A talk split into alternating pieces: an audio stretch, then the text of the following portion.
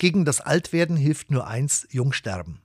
Das ist zwar irgendwie ein gemeiner Satz, aber er stimmt halt. Und was wir auch machen, wie viel wir auch joggen und Diät halten, wie viel Salben und Vitamine wir einnehmen, wir können das Alter nicht aufhalten. Und ich denke, dass das auch gut so ist. Und ich denke das sogar dann noch, wenn mein Knie am Morgen zwickt und zwackt und wenn es auch sonst im Körper hier und da wieder mal nicht mehr so geht, wie ich es gerne hätte.